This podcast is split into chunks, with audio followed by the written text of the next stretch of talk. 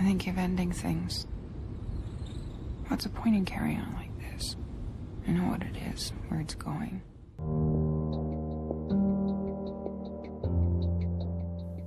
I am thinking of the ending things, también conocida como estoy pensando en dejarlo o como estoy pensando en el final. Es sin duda una de las películas más abstractas que Charlie Kaufman ha hecho a lo largo de los años. Tipo no tiene miedo de hacer grandes y confusas preguntas sobre la vida.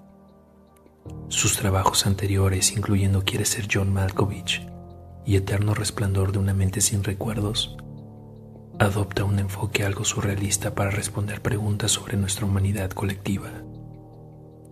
Soy Cristian Argumedo Janacua y te doy la más cordial bienvenida a Reactivo. En esta emisión hablaremos de la nueva cinta de Charlie Kaufman. Comenzamos. Creo que recientemente ha habido una gran cantidad de cine sobre el colapso del tiempo y de la realidad, la sensación de un universo plegándose sobre sí mismo.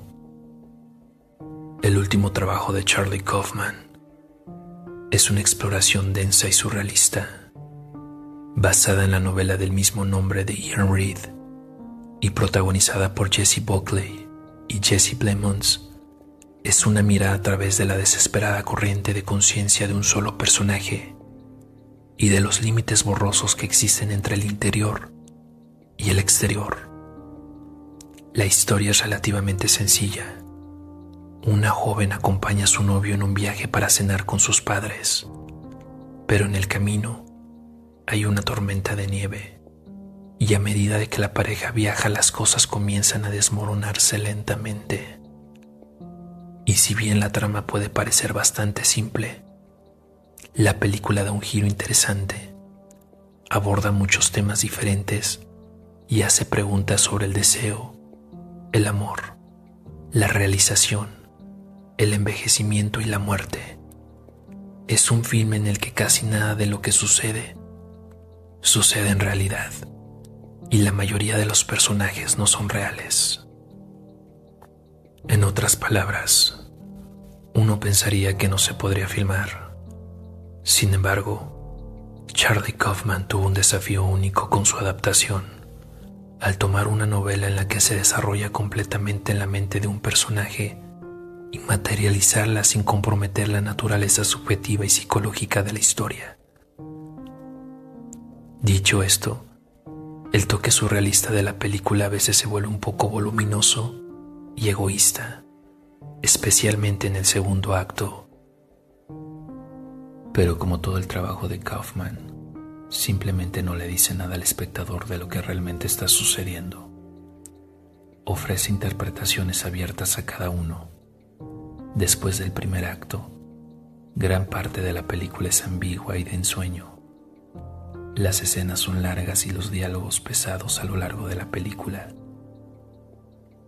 Durante la primera hora, Kaufman comienza a meterse con nuestra mente al explorar la edad, el tiempo y la ambición de una manera que la mayoría de nosotros no vemos.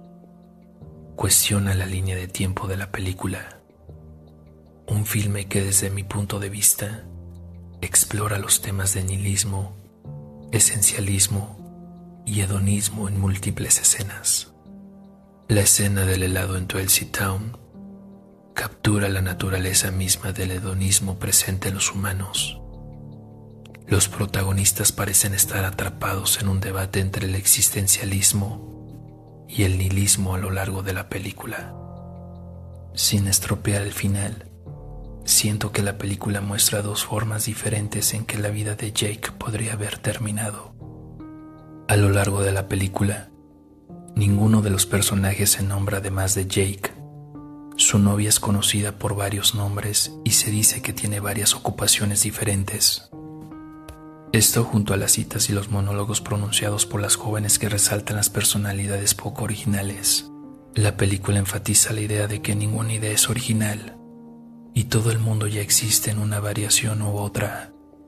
Esta película emplea un estado de ensueño para promover esta experiencia surrealista. Cada escena parece fuera de lo normal con personajes extravagantes y símbolos con música clásica. Los cortes de salto abruptos y la línea de tiempo aparentemente circular enfatizan aún más ese estaño de sueño lúcido. Los aspectos confusos de cada escena y las constantes declaraciones contradictorias de los personajes son casi para decir que todo es relativo y significativo, mientras que nada lo es. En pocas palabras, es una película muy artística y estimulante que disfruté muchísimo de ver. Sin embargo, no es para todos. Algunas personas apreciarán esta película, pero otras definitivamente no.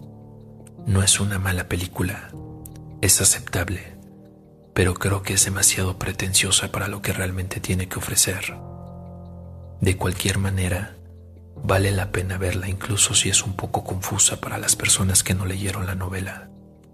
Espero le den la oportunidad, no solo a esta película, sino a todas las demás obras de Charlie Kaufman. Es confuso, es difícil de entender, pero vale la pena analizar una obra de arte tan brillante. En mi opinión, mi película favorita de Charlie Kaufman es El ladrón de orquídeas. Es una película fantástica con una trama muy bien desarrollada, una historia multifacética con múltiples dimensiones de intriga y un elenco sobresaliente. Nicolas Cage interpreta al mismo Charlie Kaufman y ofrece una de las mejores actuaciones de su carrera, un filme que realmente vale la pena ver. Llegamos al final de esta misión, pero me gustaría saber cuáles son sus películas favoritas de Charlie Kaufman. Yo me despido. Cuídense, quédense en casa si es que pueden, y nos escuchamos hasta la próxima.